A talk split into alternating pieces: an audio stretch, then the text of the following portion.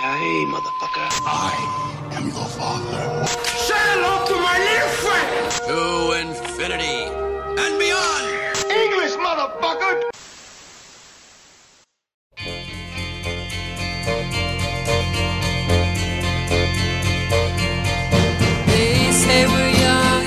Bienvenidos a todos a un nuevo episodio de Érase una vez un podcast. En el día de hoy vamos a hablar de Bill Murray, de William James Murray, actor de 69 años que nació un 21 de septiembre de 1950 en Illinois, Estados Unidos. Pero no estoy solo, me acompañan como siempre Guillermina Bóveda y Gonzalo Porta. ¿Cómo andan? Hola, bien chicos. Acá contenta, con, con ganas de, de hablar de este gran actor. Bien, bien, ¿cómo te va Nico y Guille? Bien, también, este, eh, qué lindo gatito el que tiraste, no sabía que nació un día de la primavera. ¿Viste? Eh, sí, la verdad que elegimos hablar de este actor porque a todos nos copa, obviamente, a nosotros tres, y, y ha hecho muy buenas películas que vamos a repasar. Películas que al día de hoy uno las ve y no puede, ¿viste? Son esas películas que uno no, no puede cambiar, tiene que verlas hasta el final. Eso, eh, tal cual, es, es el actor que, que- que es como un imán. Lo ves en la, en la tele y decís, ay, voy a dejar esta película porque está buena, ah, voy a dejar esta película. Te va, te va pasando, te va pasando así.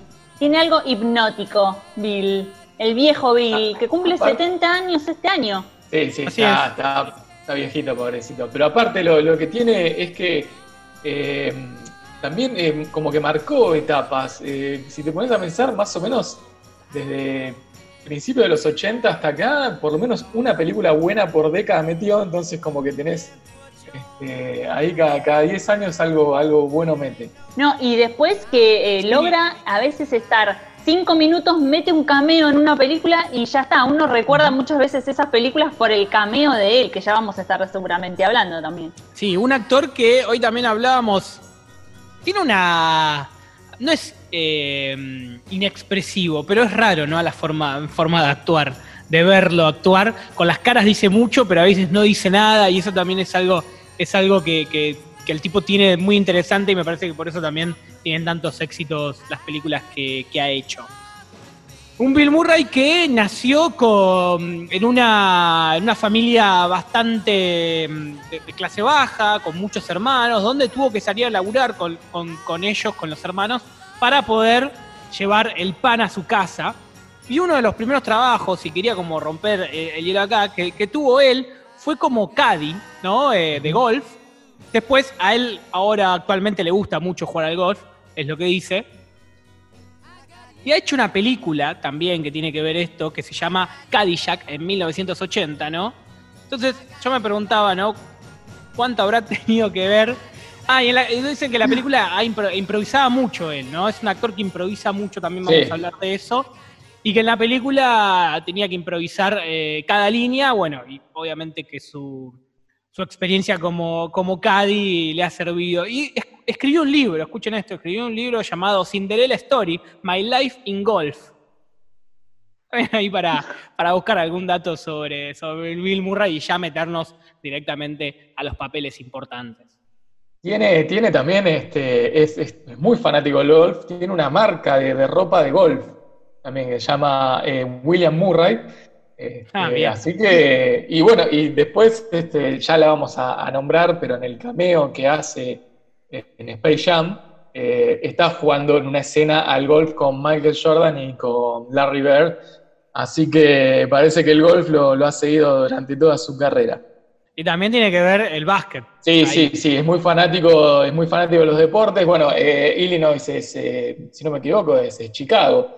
Eh, y es el- él es fanático de, de todos los equipos de, de Chicago. Están los Chicago Bulls en, en el básquet, eh, los Chicago Cubs en el béisbol. Claro. Eh, en, el, do- en el 2016 salen campeón los Cubs y él estaba en el estadio con, con Eddie Vedder, cantante de Pearl Jam, que también es muy fanático. Eh, y ese, ese equipo tenía, eh, en su momento yo lo vi el partido, no me interesa mucho el béisbol, pero lo vi porque era tipo la final. Y tienen como, tenían en su momento un- como una voz de estadio que eh, en el entretiempo tipo cantaba una canción de- del equipo. Entonces ahora como murió ese señor hace un par de años, lo que hacen es el invitado tipo de honor que tiene ese día canta esa canción específica este, y justo ahí en las finales, en uno de los partidos cantó Eddie Vedder y en el otro cantó Bill Murray y la gente toda de pie sacada por, porque estos dos grosos estaban cantando ese himno de los Chicago Cubs. Él no canta demasiado bien, pero eh, No, tenía no. una banda. en la- Vieron que no, pero tenía una. O sea, esas Sí. cosas de que le pasa de que. Yo creo que ya por ser estrella, dice yo canto igual, porque tenía una banda cuando estaba en la secundaria. Después lo escuchamos cantar en el famoso karaoke Perdidos en Tokio. Y lo mismo Sí. tiene un especial en Netflix que es todo cantado.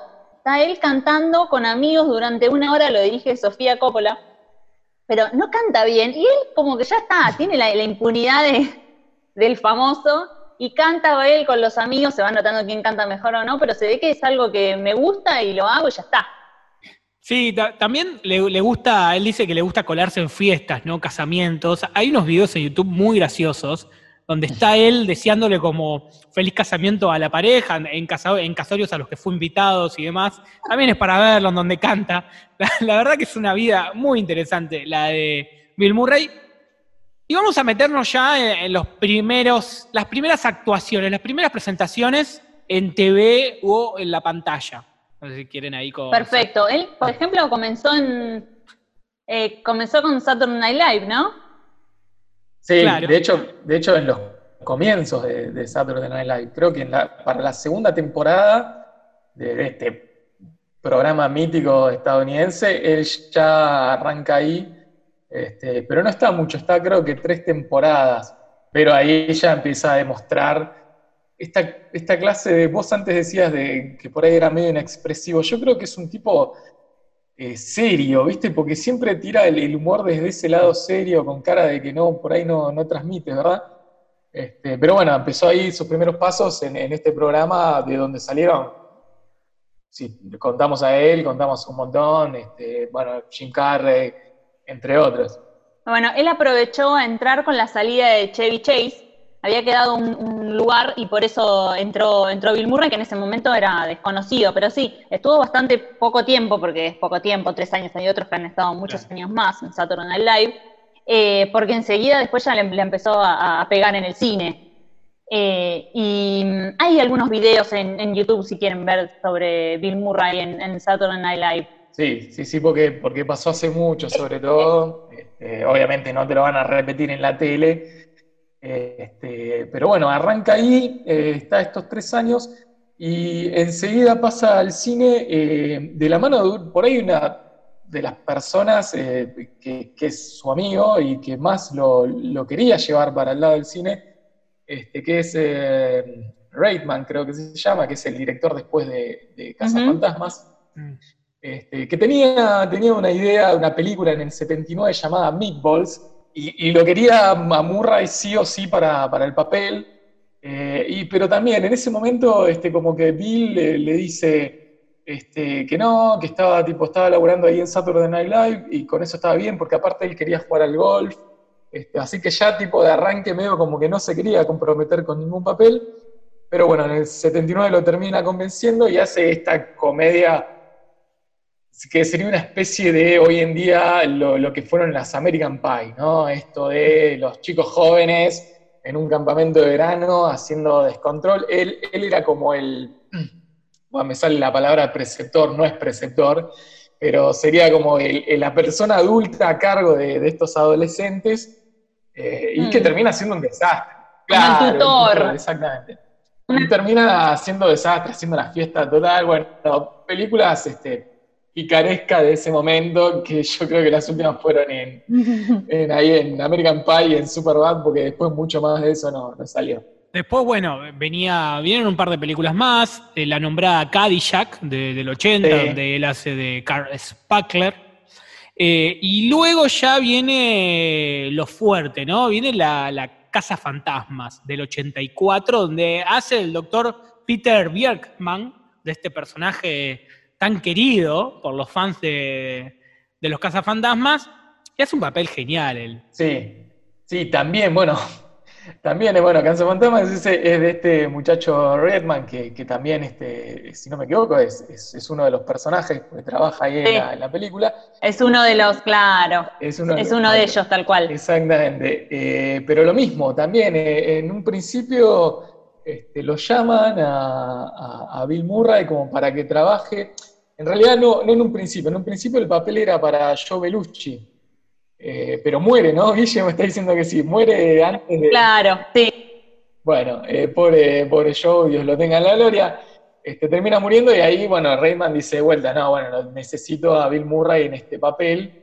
Este, lo llama, pero también Bill Murray en ese momento eh, no, no le da mucha bola, le dice, sí, sí, bueno, voy a estar, pero él estaba con otro proyecto, estaba haciendo un proyecto de, de él que era escrito por él, llamado The Razor's Edge, no sé cuál es la, la traducción este, específica, pero bueno, estaba con eso, veo como que le dice por arriba, sí, voy a ir, este, vayan armando todo, arman la película, arman el guion de, esta, de este peliculón que es Cazafantasma, que veo que hay un documental también en Netflix, este se llama eh, The Movies eh, That Made Us, eh, las películas que nos hicieron. Sí. Este, donde hay un episodio de Los Cazafantasmas donde cuentan todo esto, si lo pueden ver realmente es muy divertido, porque es una película que todo, todo sale improvisado. El guion, este, los protagonistas, eh, el casting, la música, la famosa música de Los Cazafantasmas sale muy de la nada. Este, bueno, Los problemas que hubo con la, con la, con la música, que otro Sí, tenía sí. los derechos, sí, sí, tal cual.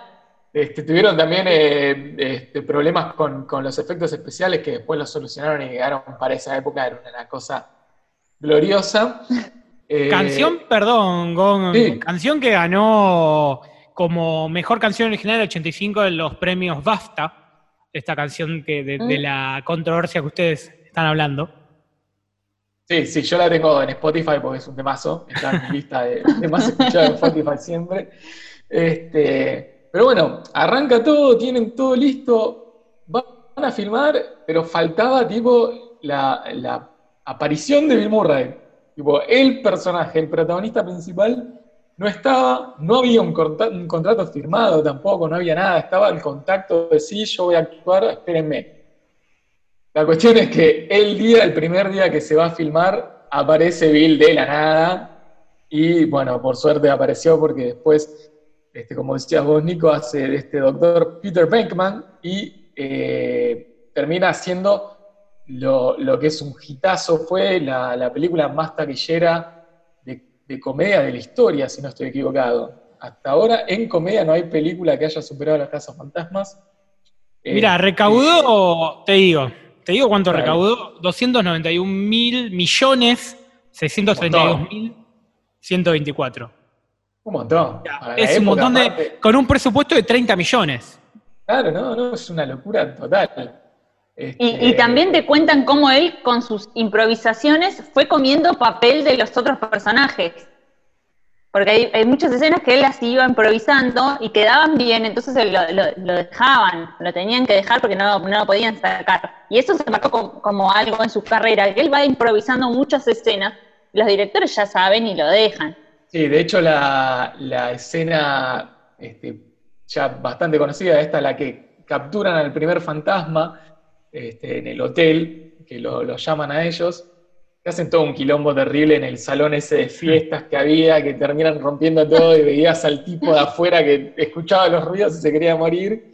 Esa, esa primera entrada de él cuando sale del salón de fiesta, que dice algo así como, este, lo vimos, este, le tiramos, lo atrapamos, una cosa así, de todo en inglés queda mucho más lindo. Eh, es improvisado, tipo, tenían la filmación de la puerta y él sale tirando esa frase. Este, también todo, todo quedaba porque el tipo realmente ya empezó a demostrar ahí que, que tenía una capacidad de improvisación muy importante. Eh, otro, otro dato así cortito de, de esa época, este, bueno, decíamos que él estaba, eh, llega sobre la hora a grabar Cazafantasmas por el tema de que estaba escribiendo y quería hacer una película llamada The, Razor, The Razor's Edge, que complicado. Eh, el tema es que es, en el mismo año, esta película que él escribe se estrena posterior a, a Cazafantasmas, Cazafantasmas es un éxito total, como ya dijimos, recaudó un montón de guita, y su película, que él, la que él escribe, es, nada, en el piso no, no recauda nada, es este, un horror, no le va bien, este, y ahí él lo que decide en su momento es eh, tomarse unos, unos años sabáticos y desaparece por dos años de, de lo que es la, la actuación. Y después vuelve con películas muy chiquitas en, en, lo que es finales de los 80, hasta que la pega en los 90 con una película que todos recordamos y que se las voy a dejar a ustedes para que la, la desarmen ahí un poquito. Claro que sí, es el momento de hablar del Día de la Marmota. Eh, existe ese día, ¿eh? No sé si sabían, existe no. ese día. Eh, una tradición que nació el 2 de febrero de 1887, mm. eh, es medio complicado el lugar, en, Pux, en Puxway, en Pensilvania. Se, rejunte, mm. se gente a ver a Phil, la marmota, ¿no? Esta que se ve en la, en la, película, y que dicen que si Phil sale de la madriguera es porque el invierno se está acabando, ¿no? Recuerdo un 2 de febrero, eh, Estados Unidos, estamos eh, en invierno, y si se queda es que la estación durará por seis meses más. En el 2013 fue la última vez que la marmota abandonó su casa eh, y el día de hoy se, hasta el día de hoy se celebra porque es la fecha en que el animal debería terminar su periodo de invernación. Así que largo viene, viene el invierno.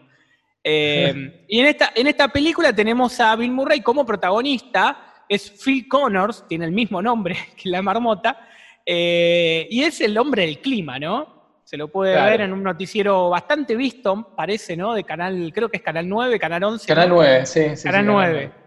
Y bueno, todos los años tiene que ir a, a, cubrir este evento, muy contento, ¿no? Él va siempre tan...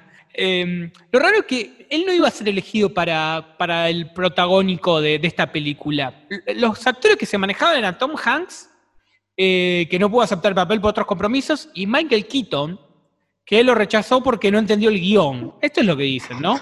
Y acá tenemos también un poco a Batman y el podcast que hicimos. Que, venía de Batman, eso.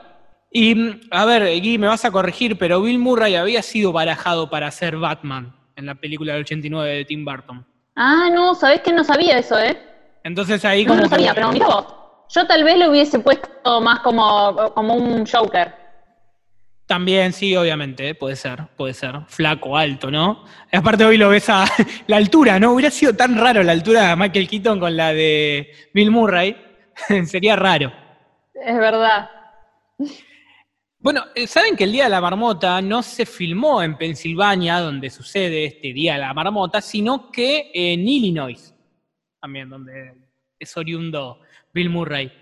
Eh, no, la, la historia cuenta... ¿Cómo? Estaba de local.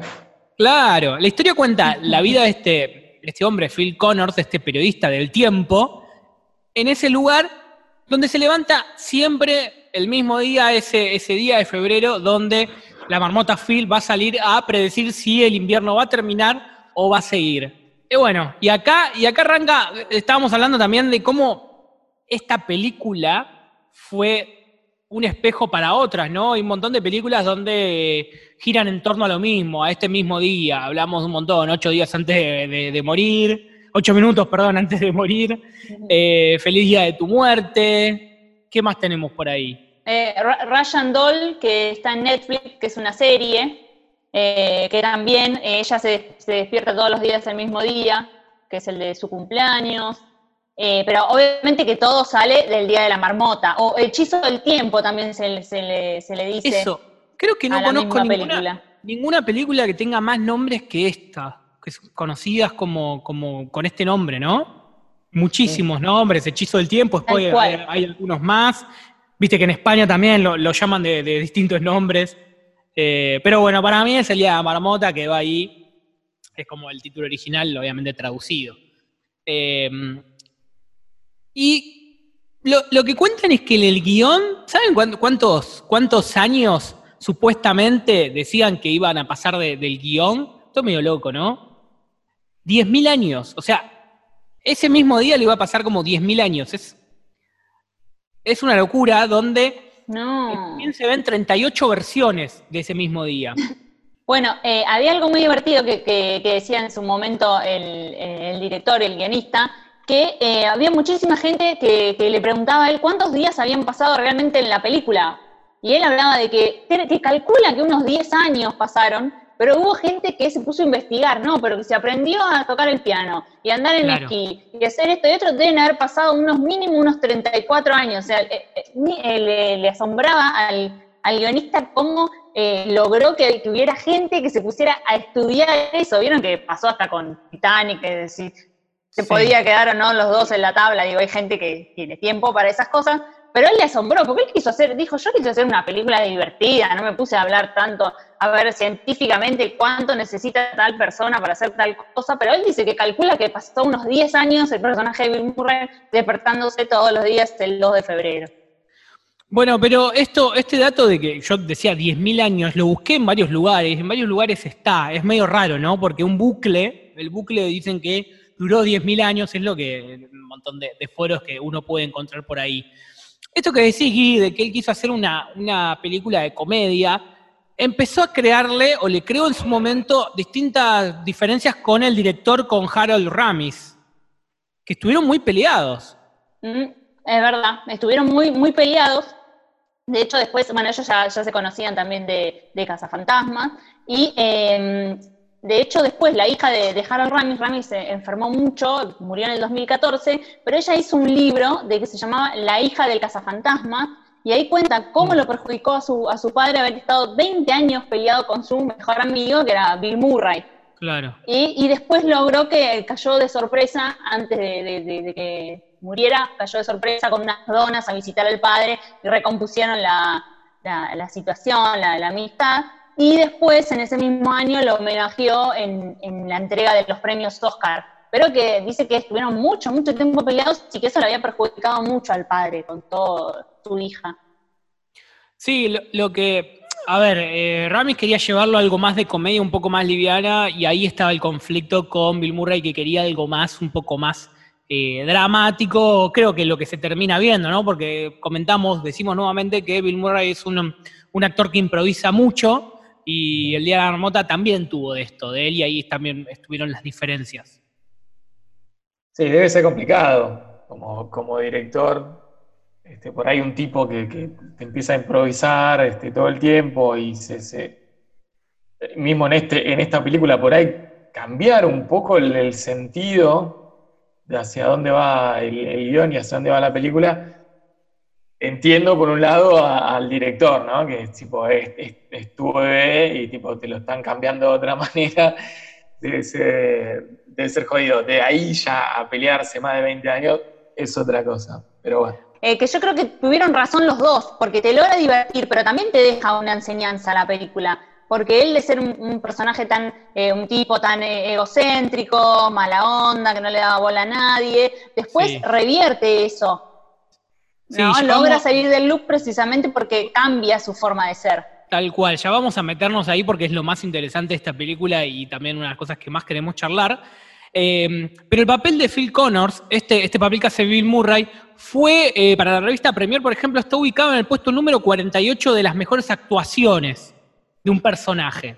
También es una revista muy, muy prestigiosa, donde, Sí. bueno, eh, después de estos tires y aflojes con el director, bueno, eh, se ubica ahí como, como una buena actuación y la verdad que obviamente que lo es. Y Gui, ahora sí, para hablar un poco más de, de lo de lo sentimental, no sé si sentimental, pero ya meternos un poco más en lo que tiene que ver con esta película, de por qué él vive este mismo día, ¿no? Este hechizo, este hechizo de tiempo, hechizo de amor o como se lo quiera llamar, por qué lo, lo vive y, y este cambio que tiene él de ser una persona que no lo quiere nadie, ¿eh?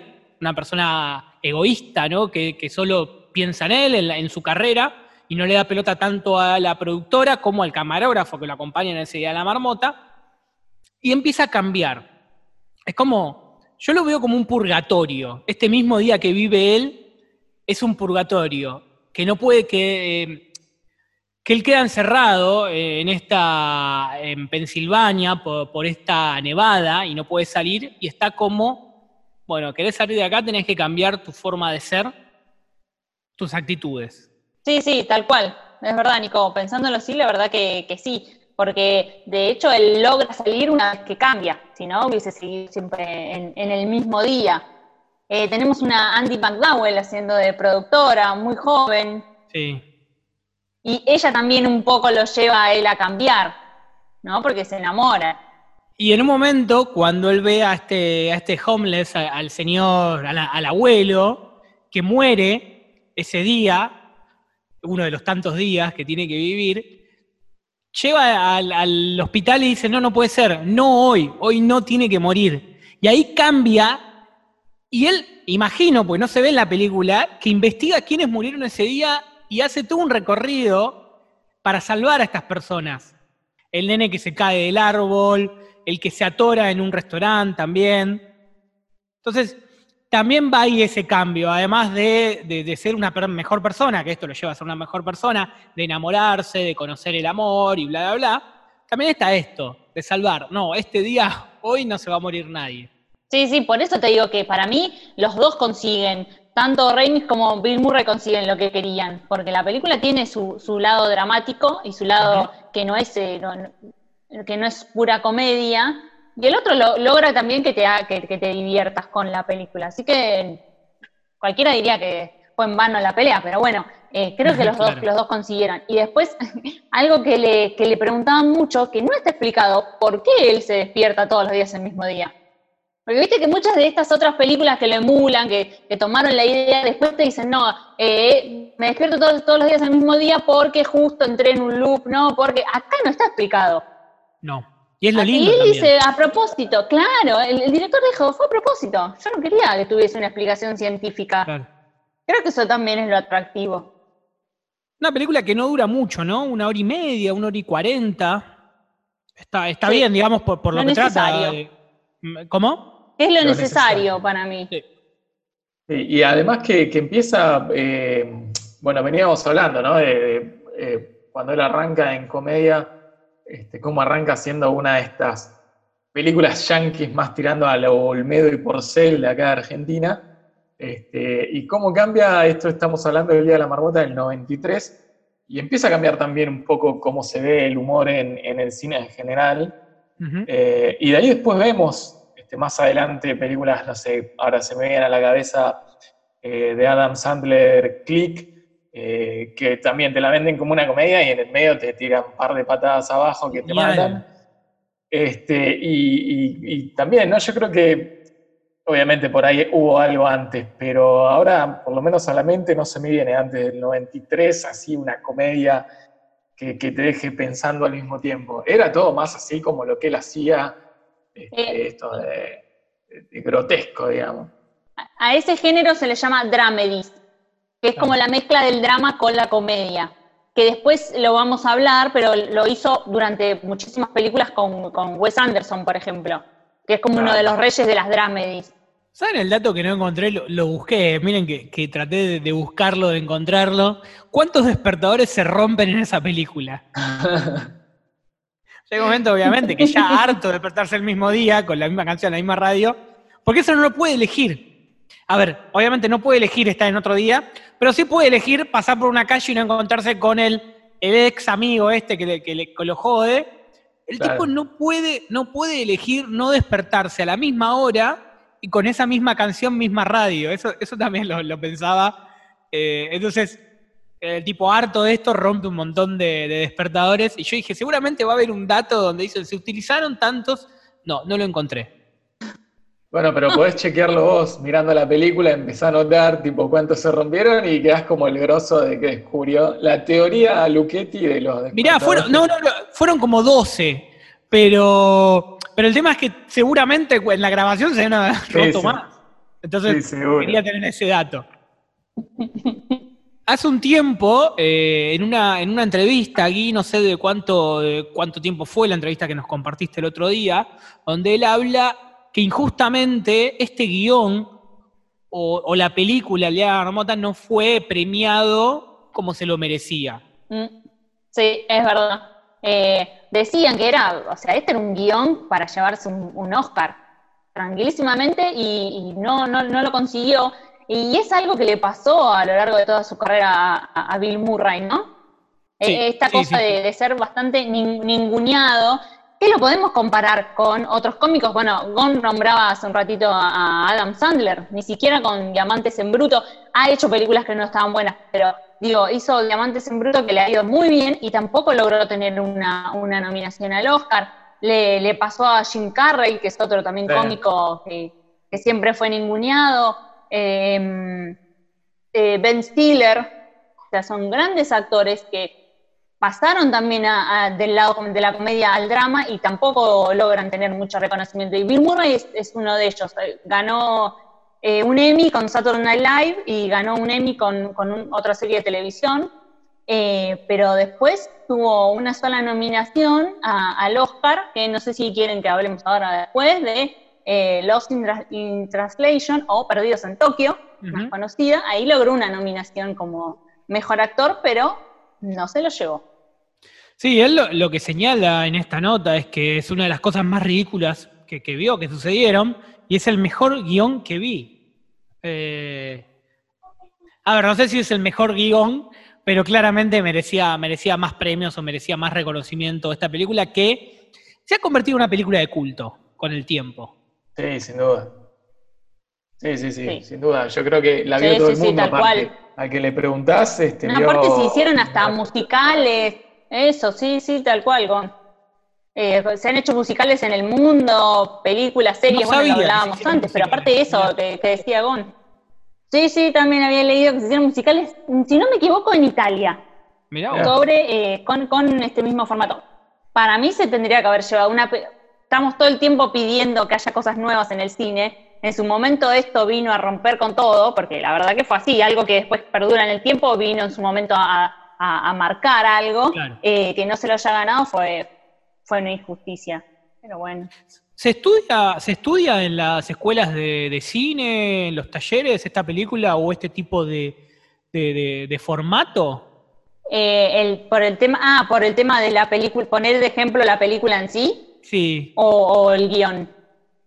Sí, la película, el guion Eh, como por- para... no, el, el guion que se suele tomar algún guion, el guion que, que se usa mucho como para como punto de partida para estudiar, por ejemplo, es Duro de Matar. El guion de Duro de Matar se suele utilizar mucho, no el de El Día de la Marmota, por lo menos no donde fui yo. Me gustaría tomarlo como, como punto, por supuesto. Pero sí sé que se toma el, el de Duro de Matar. Ese mismo año, en el 93, eh, salió otra película de Murray llamada Mad Dog and Glory, donde trabajaba con Robert De Niro. Hay una escena donde Bill Murray le pega una trompada a Robert De Niro, eh, que obviamente era actuación, pero le quiebra la nariz. O sea, Bill Murray le quiebra la nariz a Robert De Niro, sin querer. Eh, también unos datos curiosos que tenemos hoy para compartir sobre la vida de este gran actor de Bill Murray que nos lleva hoy a hablar en este tercer episodio de Érase una vez un podcast. No lo quiero ver a De Niro enojado, ¿no? Que se enoje con vos en el medio de la grabación. A mí yo no lo veo muy, muy blandito, como si se te enoja y se te viene encima, pero bueno. Suele, suele pasar, bueno, lo decíamos el otro día también en el, en el de Batman con, al revés, ¿no? Con Ed Ledger pidiéndole a, a Christian Bale que le pegue para hacer más real la, Claro. la, la toma. Seguramente real quedó la, la escena que hicieron con De Niro. Este, bueno, y en los 90, este, después de ahí, de esa que, que- que decís vos, eh, tenemos que ir a una, de, para mí, una de las mejores películas que se han hecho en los 90, y donde él hace de él mismo, eh, y hablamos de, que ya lo habíamos nombrado antes, de Space Jam, ¿no? Esta, Claro. esta obra maestra con Bugs Bunny y Michael Jordan como protagonistas. Este, y, do- y aparte, yo creo que, obviamente, haciendo él mismo, no, ni de haber actuado él, sobre todo hablamos de que improvisa todo, pero, es un gran papel que por ahí no lo esperás en la película.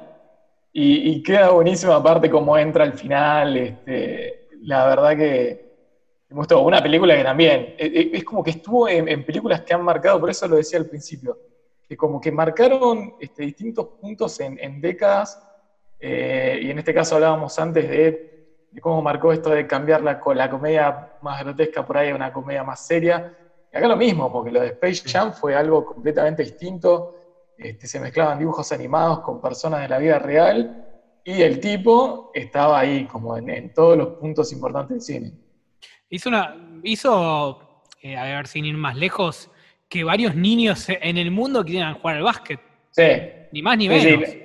No tanto, no tanto por él, ¿no? Era todo más por No, Michael no, y por, por la película, pero estuvo en un, en un hecho histórico, digamos. en un- Sí, sí, sí, sin duda, sin duda. Aparte, persona a la que le preguntás también vio Space Jam.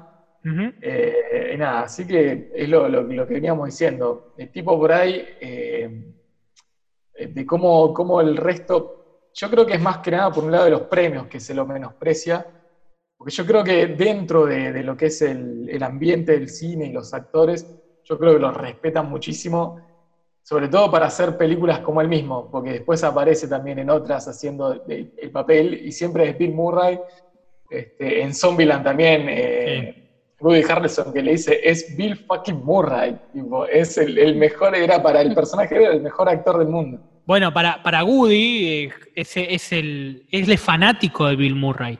Y le pidió él expresamente que esté en esa película. Y, y se lo ve, ¿viste? Se lo ve como, no puede ser, estás vivo, sos vos. Y es, Genial, es genial. La, la parte donde aparece Bill Murray es, es genial. Genial también, porque aparte este, lo, lo, lo terminan matando. Es algo buenísimo.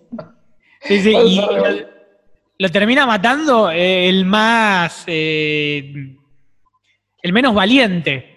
El actor, una- digamos, el Y principal. de una manera, y de una manera boludísima. Él, Sí, sí, él sí. super capo, disfrazándose de, de zombie, y los zombies re boludos que no se dan cuenta que es un humano. Es buenísimo. No, yo con esto voy a comprar al supermercado, tipo, voy y agarro cosas. Este, y le aparece al pobre, al pobre pibe este y le pega un escopetazo. Este, nada, gran Che. momento de esa película. Jesse Eisenberg. Sí, es el, el- el más blandito de, Claro. de, digamos, por, por así decirlo. Eh, sí, ese- cameo es increíble. Ese cameo. Aparte, creo que, no, no recuerdo ahora, pero me parece que era un secreto que aparecía él, porque nos sorprende en el cine la, la aparición de, de- de Bill Murray. ¿no? Claro. Eso es increíble. Hablamos de un actor ninguneado, de un actor con pocos premios. A ver, creo que vamos a estar de acuerdo que el, el- el premio más importante se lo llevó en los Globos de Oro del 2003 como mejor actor de comedia o musical por Perdidos en Tokio o Lost in Translation, que sería como Perdidos en la traducción. Sería, sería bien la, Claro. la- el La doblaje. literal, claro. Claro. Me hubiera quedado bien, ¿no? Perdidos en la, en la traducción. No, quedó mejor Perdidos en Tokio, creo, en español. Sí, sí, sí. le, da, le da- le da un poquito más de, más de onda, pero, pero sí. Y también lo mismo, este, fíjate que gana un Globo de Oro como este, comedia musical, y la película no es comedia. No, pero Este, siempre, siempre lo- los ponen juntos, a- o no siempre, pero muchas veces, ¿no? La, la comedia con lo musical. Sí, eso es lo, lo que tiene un poco los, los Globos de Oro al, al separar esto de drama por un lado, pero tiene que ser Igual para mí, dramón. para mí no es, tiene comedia, pero para mí tendría que haber ido tranquilamente en drama. No me acuerdo ahora quién competía justo en el año 2003, pero eh, Perdidos en Tokio para mí es un, sí, es un dramedy, pero de comedia obviamente te, te reís en varias, varias oportunidades, pero también es un, es un puñal en el corazón verlo, ¿no? El desamor, los desencuentros, la soledad, cómo abarca el tema soledad, Perdidos en Tokio, es muy fuerte, es muy fuerte. Es increíble. No, no, to- to- totalmente. Eh, sí recuerdo que el Oscar se lo ganó John Penn por Río Místico. Así que, claro, buscaban que el drama sea del, por ese lado. Entonces parecía que Perdidos en Tokio era comedia. Pero a mí me pasó que hubo gente que, que la mandé al cine, porque le- para mí me encantó la película, y que no le gustó para nada. ¿Por qué? Porque al decir comedia esperaban entrar y encontrarse con eh, Loco por Mary, o sea, películas de los 90, bueno, to- eh, ya se había estrenado. Digo, una comedia más, más comedia, comedia, y sí, es dramedy. O sea, abarca todo. Yo lo hubiese puesto más por el lado de- del drama. Claro. Y nos, Sí, si sí, querés, sí. Nos, nos metemos bien eh, en lo que es la película en sí, Nico, si querés contar un poco.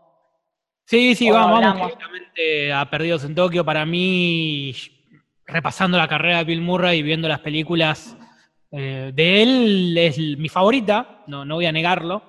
Perdidos en Tokio, donde tenemos a eh, un actor, Bob Harris, un actor eh, muy conocido en su país, también en Japón, en Tokio, donde ocurre la película, que va a viaja hacia este país eh, ciudad asiática para hacer publicidades sobre un whisky.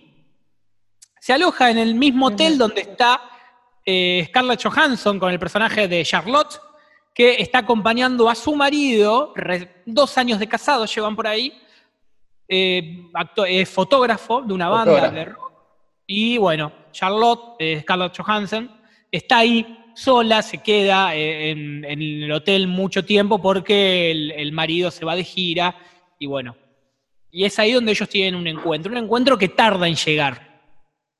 Y antes de esto está mucho el tema de la, sole- de la soledad y qué contraste, ¿no? Qué, qué bien que estuvo Sofía Coppola, obviamente, al haber hecho el guion, porque qué, qué lugar más raro, por lo menos de los poblados, no vamos a ir a otros lugares más recónditos, pero Tokio, o encontrarte con el choque cultural que puede ser una ciudad Tokio, con encima con el jet lag, con tantas horas de, de diferencia, y ellos como sufren el sueño en las películas, eh, ¿cómo es encontrarte tan solo en una, en una ciudad tan poblada, no? Y esto es lo que refleja Scarlett Johansson por un lado y Bill Murray, que si bien tiene a su séquito de que la acompañan a todos lados, los tipos, los productores y demás, también se siente solo.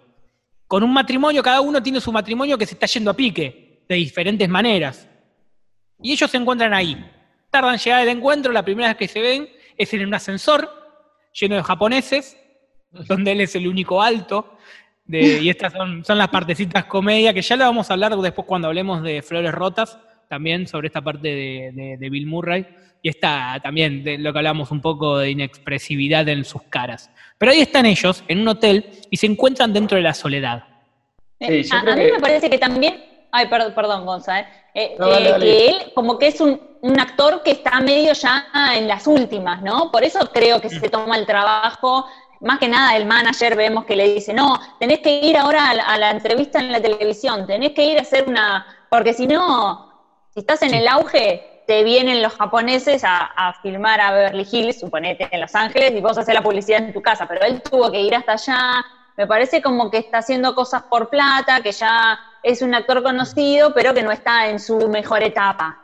Bueno, la primera es que, que se encuentran con, digamos, que, que- que empiezan a charlar eh, el papel de Scarlett Johansson y, y Bill Murray. Ella le dice, estás en la crisis de la mediana edad, no, de la, sí, de la mediana edad, ¿no? Se dice Sí, sí, sí. Eh, Sí, sí, y es también un poco lo que vos decís, me parece que también estaba, la crisis estaba en todos lados, también en su, en su carrera.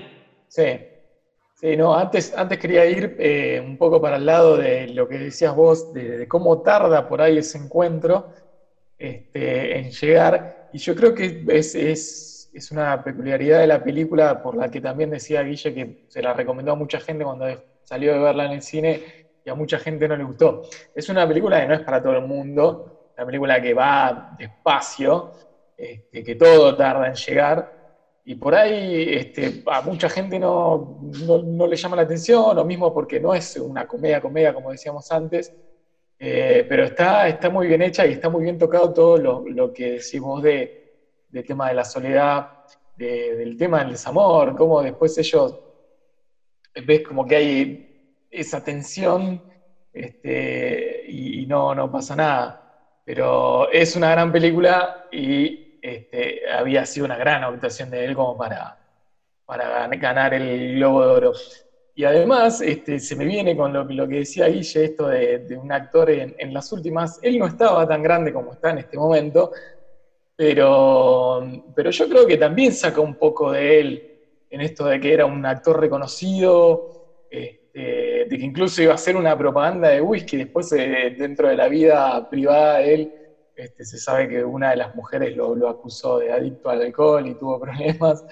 Este, así que también, lo mismo de antes, cómo, cómo también elige ¿no? los, los papeles, si bien hizo un montón de películas, en las que más se destacó por ahí es en las que, en las que tuvo que hacer algo eh, que, que eran de, de- de él mismo, que como que salía dentro de él. Mm. Eh, yo me, me- me tomé el trabajo de eh, ver en qué minuto se encuentran y es al minuto 30. Es una película que no llega a las dos horas No. y recién al minuto 30 está el encuentro de ellos eh, en el ascensor. La primera parte como que sirve para, para ir mostrándote cada personaje y qué es lo que hace eh, en el día a día con la llegada a, a- a Tokio. Pero ahí sí, en el minuto 30 es que la, la primera vez y después tardan en, en empezar a hablar. ¿Sabes qué me hace acordar mucho? Y a- antes del amanecer. Hace historia de amor. Tal cual. Encuentran, a ver, la primera escena son ellos hablando, digamos, los personajes. No tarda acá el encuentro, pero sí tarda que suceda algo. Y hasta te lo dejan como, como incógnita si su- sucedió o no hasta la siguiente película eh, antes de- del atardecer. Y acá atardecer. pasa lo mismo. Esto es una historia, Sí. una historia de amor donde no hay relaciones carnales. Mm, Es más, el beso, el beso está en el final. claro. El, el beso no estaba en el guion. Un guion que Sofía Coppola pensó para Bill Murray.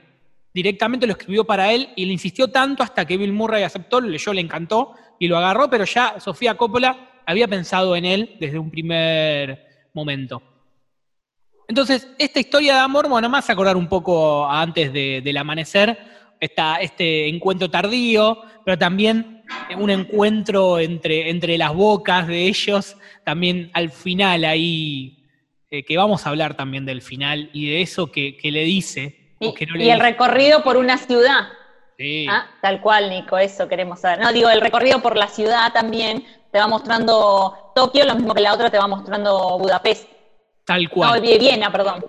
Y bueno, ¿quién no le hubiera gustado, eh, quién no se quiso enamorar en un karaoke después de ver esta, esta película? Y, y ver a Scarlett Johansson cantando Special, ¿no? Ahí Con la Eh, peluca, con la peluca rosa. La peluca rosa. Yo ¿Quién no- tuve... no quiso ir un karaoke japonés después de esta película? Porque no conocíamos mucho ese lado en el 2003. No, y en Tokio obviamente que, que es una salida muy común, eh, muy común, Sí. y allá está lleno de, de los karaokes donde, donde amigos se juntan a cantar. Y, y bueno, ahí fue una, yo creo que fue el descubrimiento para muchos, me incluyo, en este tipo de entretenimiento que tenían lo- los japoneses.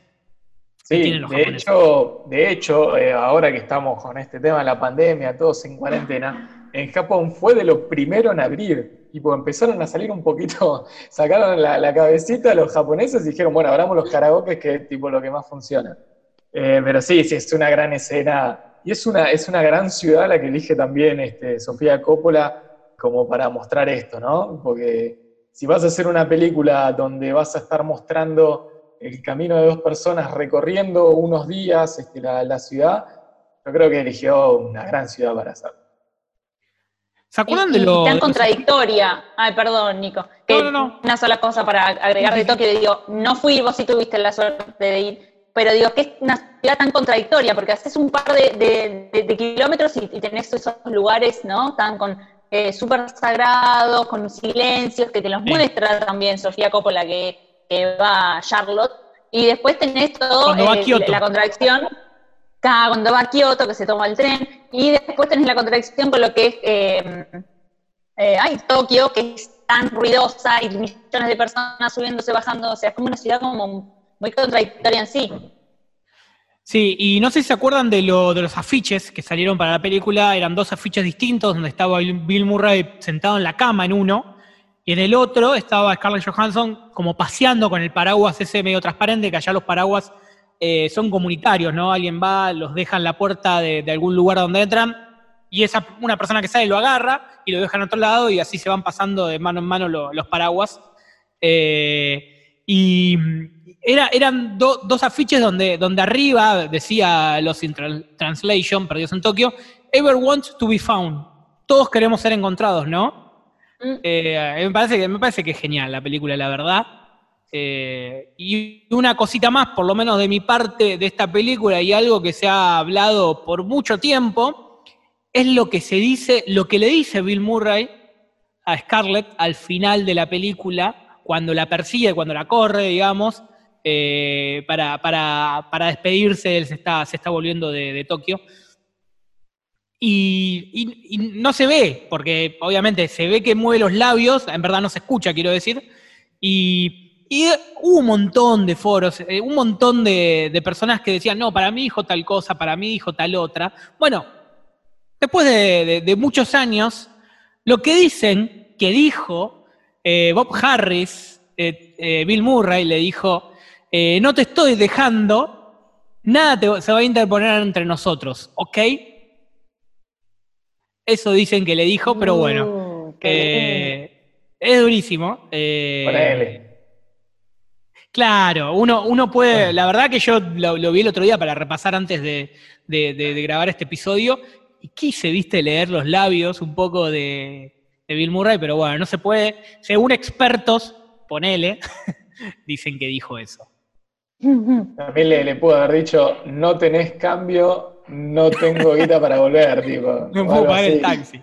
Claro. Sí, sí, sí, sí. Había varios, ahora, ahora la verdad que no, no los tengo acá a mano, pero había varios que decían eh, un montón de, de memes sobre lo que le había dicho.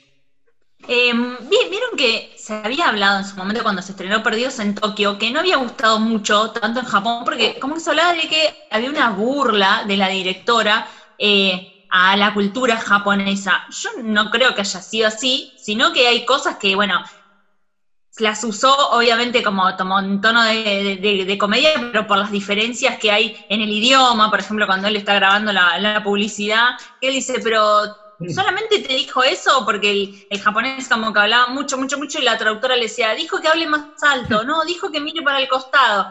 Pero creo que funcionan como, como comedia, no, no como un tono de burla. Que, que él es muy alto, en todo caso, sería no es culpa de, Bill Murray, sí se sabe que los japoneses son, son más, más bajitos en, promedio comparado, eh, pero no, no creo que haya sido algo a propósito. De hecho, se la, se la ve muy linda a Tokio.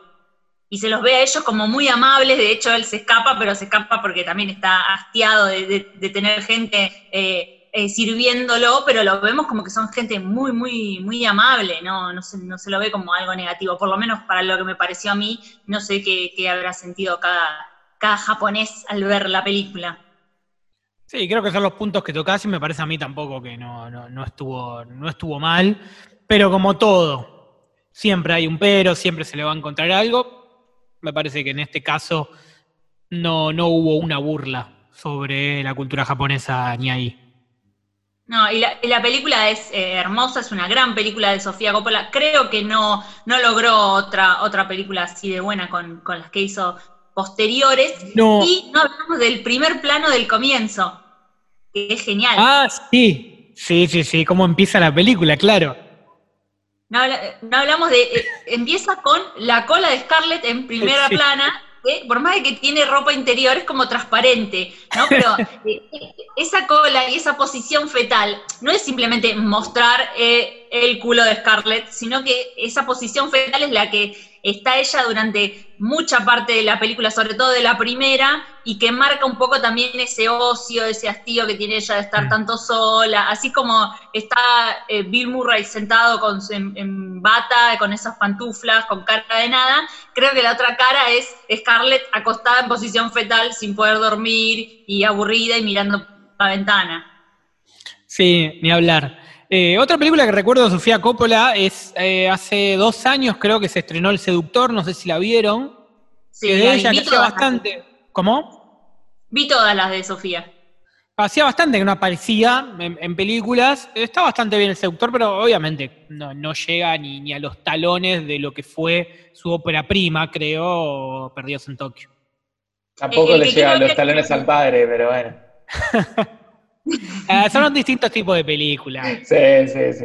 La banco, la banco mucho. tipo- Sí, y yo aplaudo que, que se diferencie del padre, ¿eh? Eh, en eso Sí. siempre le aplaudí. Eh, el que quiere ver El Seductor eh, está en, en Netflix recientemente. Ah, mira.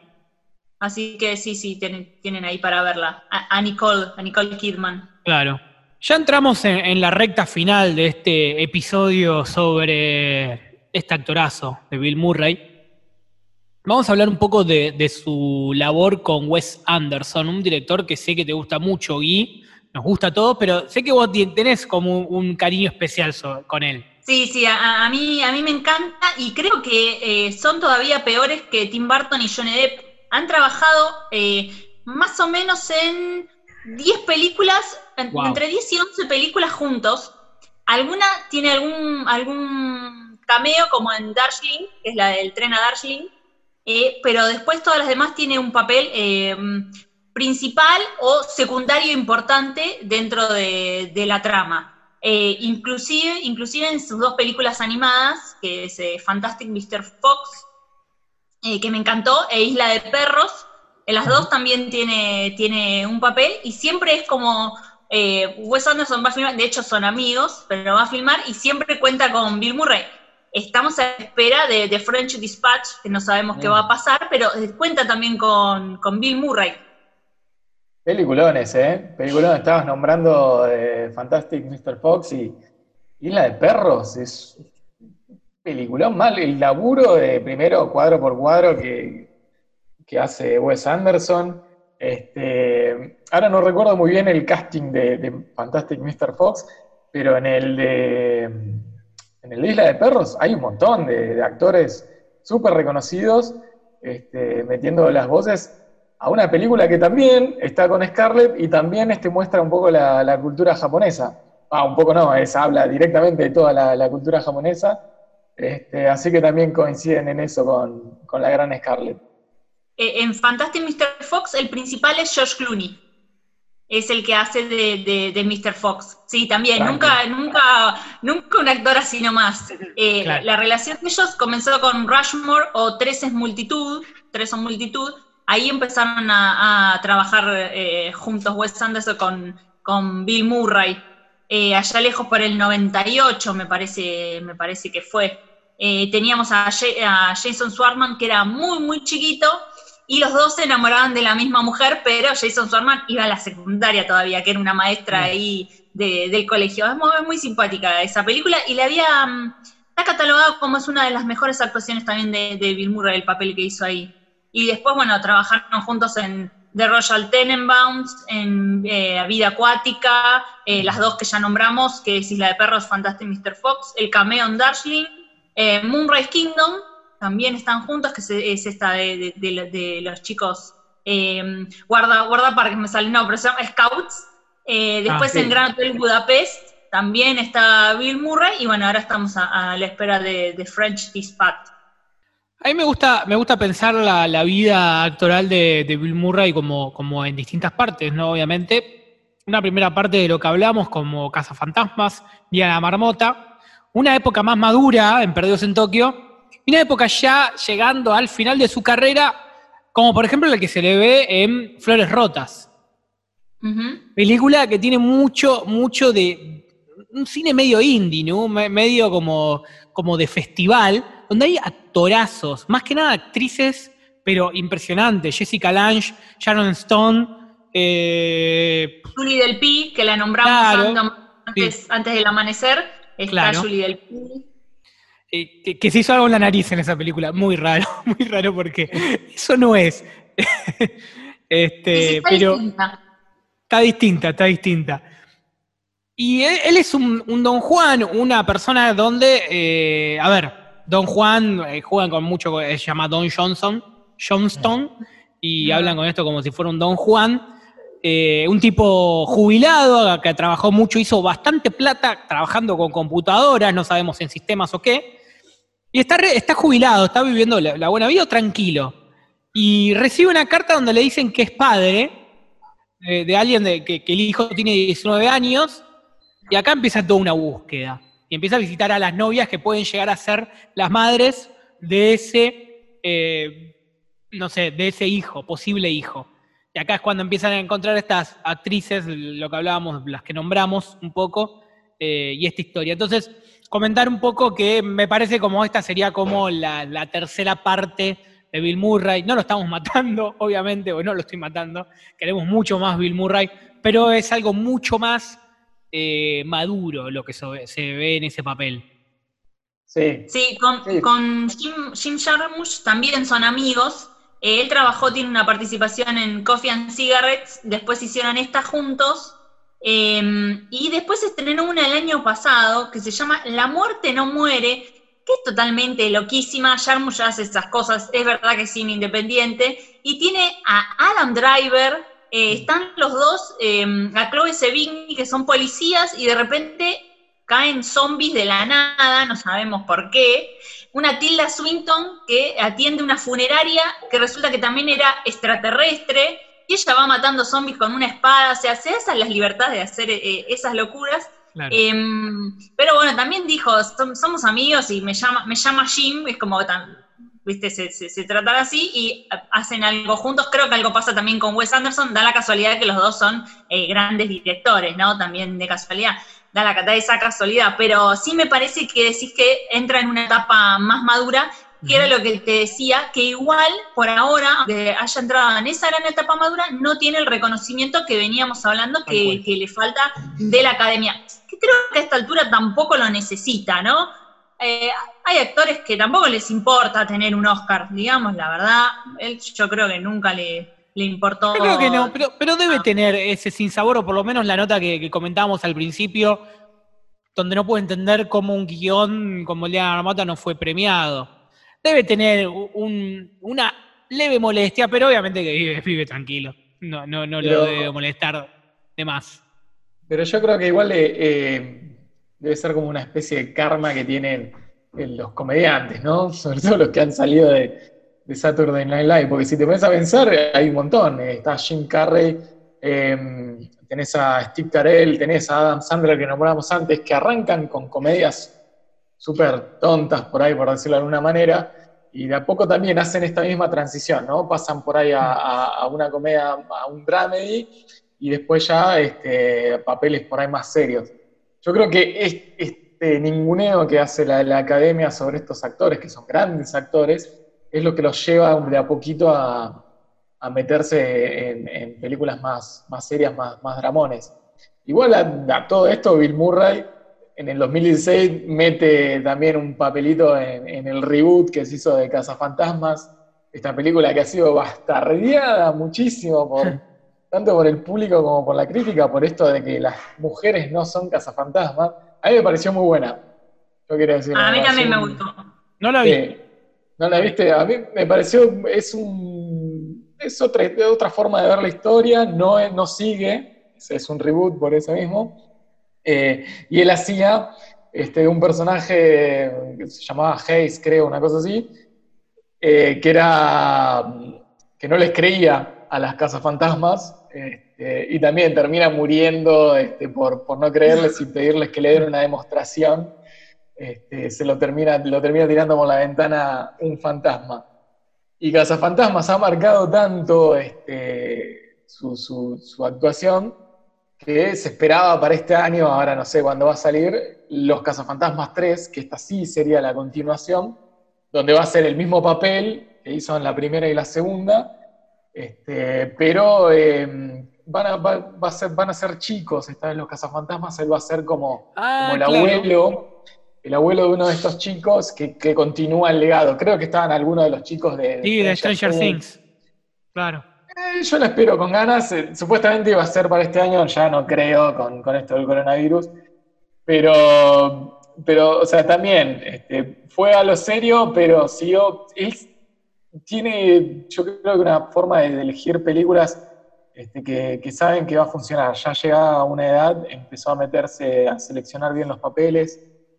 Eh, hizo muchas voces, hizo las voces de Garfield en, en las películas, que de hecho aparece también en, en la segunda de Zombieland, al final hace un cameo de vuelta de En él. la voz de, de Garfield, Gon aceptó, Sí. dice, porque vio que estaba Joel Cohen metido Sí. y pensó que iba a ser el guion. No sé si lo dijo en joda o no, pero bueno, aceptó, dijo, mire, yo acepté ser Garfield porque vi que estaba metido Joel Cohen, de los hermanos Cohen, de grandes directores y, y guionistas, em, porque estaban ellos metidos. No sé si se quiso como excusar o no, pero está muy bien que haya hecho la voz del personaje, si él tiene, tiene facilidad y aparte le pagan, por supuesto, ¿por Estuvo a qué no? punto de Sí. ser la voz de, de Buzz Lightyear en Toy Story y no lo fue, finalmente. No le hubiese quedado mal. Sí, voces hizo un montón. eh, hizo también de, en el libro de la selva, este, la última que se hicieron este, de, de personajes, hizo de Balú, que si no me equivoco es el oso, ¿no? El oso Balú es. Sí, perfecto. Sí, Bien. gran. Para cerrar, lo que hablábamos al principio de, de este, que lo- los japoneses o, o cierto público habló sobre una especie de, de burla hacia los japoneses y hablábamos de que Will Murray es demasiado alto. Esto está en muchas películas. El día de Marmota, eh, él le dice en un momento, no, pues sos demasiado alto, no recuerdo bien qué personaje ahora, em, en Perdidos en Tokio está la parte del ascensor, donde están todos los japoneses más bajitos que él. Y, en, Y, perdón, Nico, eh, la ducha. La ducha que en la ducha, ahí está. En la ducha. Eso también. La ducha cuando se iba a bañar que le quedaba muy baja y no la podía subir. Ahí está Sí. también. Eh, y en Flores Rotas está, hay una imagen de él en un avión donde se ve la cabeza pasando eh, el asiento como por tres cabezas y, y todos más bajitos. También está esa parte como, como siempre ese gags medio, medio a comedia sobre su, su altura. Se, lo- se lo toma muy, muy, muy graciosamente. Un metro ochenta y nueve mide. Parece más alto. Sí, sí, parece más, pero igual, oja, es un metro noventa. ¿eh? Bueno, y en Space Jam también, ¿eh? Como, bueno, te puedo jugar al básquet porque soy alto. Puedo jugar, sí, sí, va a ganar el, va a ganar el partido porque es amigo. ¿Cómo entraste acá? Le pregunta el, el, el Pato Lucas. eh, conozco un amigo mío, es productor, le dice, qué genial. Él encima tenía, el, el sueño de él era, que lo comenta ahí en la, en la película, era eh, jugar en la NBA. Que le pregunta a Larry Bird si ahora Claro. que se retiró Michael Jordan lo veía con chances de jugar y Larry le dice, no, no, no, no tenés chance. La otra, otro premio que recibió él fue los premios Emmy por mejor actor de reparto en la miniserie eh, Olive Kitteridge, ¿no? Se diga. Eh, es una gran miniserie del año 2015 donde trabaja Junto a Frances McDormand. Claro. Aparece como, obviamente, actor de reparto, ¿no? En los primeros episodios. Eh, la, la protagonista acaba de perder a su marido, lo pierde, pasan unos años y aparece Bill Murray. No me acuerdo si era un viejo amigo o un nuevo amor, o algo tenía por ahí. Era un conocido del pueblo, como ellos vivían en un pueblito, aparece brevemente, son cuatro episodios, aparece brevemente en el segundo episodio como que es parte de, de- de- de ahí del, del barrio, y después sí, el cuarto episodio es todo sobre ellos dos, que lo vuelve a, lo, lo- lo encuentra, lo encuentra así como muy destruido, porque él también enviudó, entonces es como que son dos viejos cascarrabias que se empiezan a, acompañar en, sus, en su soledad. Está es muy muy lindo el final. Son cuatro episodios, lo pueden encontrar en HBO, así que la recomendamos aquí desde, desde nuestro pequeño, pequeño lugar. Y vuelve al dramedy, porque también, ¿no? Es, es un papel que tiene un poquito de humor y drama. Hemos recorrido la, la vida, un poco la vida de actoral de este gran actor de, de Bill Murray. Esperemos que hayan disfrutado tanto como nosotros. Charlar era algo que queríamos hacer. Lo bueno es de hacer un podcast, lo hacemos nosotros, hacemos lo que queremos. Sí. Queríamos hablar de Bill Murray, hablamos de Bill Murray. Eh, un año también medio enclenque para series, para películas por esta pandemia que tenemos, así que vamos buscando cosas que primero nos, busquen, nos gusten a nosotros, para que ustedes del otro lado después puedan escuchar y que más o menos llegue un contenido acorde o que les guste o que les pueda gustar. Le pedimos disculpas por algunos problemas técnicos, cada uno está en nuestra casa, obviamente cuidándonos, y no dependemos solamente de nosotros, sino del proveedor de internet muchas veces. Entonces, bueno, a veces pueden escuchar un eh, o algo así medio alargado o lo que sea y no somos nosotros. Nosotros somos perfectos. Obvio, tienes razón. Gracias Gonza, gracias Gui. Eh, nos volvemos a encontrar el próximo episodio. ¿Quién, ¿Sabemos ya de qué vamos a hablar o no? ¿Le podemos anticipar algo a la gente? ¿O lo dejamos No, ahí? Lo podríamos dejar este, a, a la gente que elija, ¿no? Y que nos sigue en nuestro, nuestro Instagram, era hace una vez un podcast también. Podríamos hacer una, una especie de votación. Vamos a elegir dos o, o- o tres series o películas nosotros y, y ponerlo para que la gente elija a pedo, a la carta. Puede ser, puede ser. Muy bien, me gusta. Y gracias, Nico.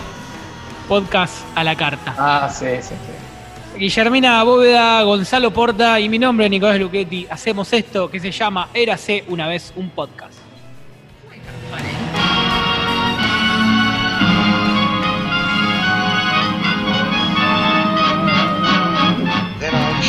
I'm sure to get a brain. Uh huh. Uh huh. Knife.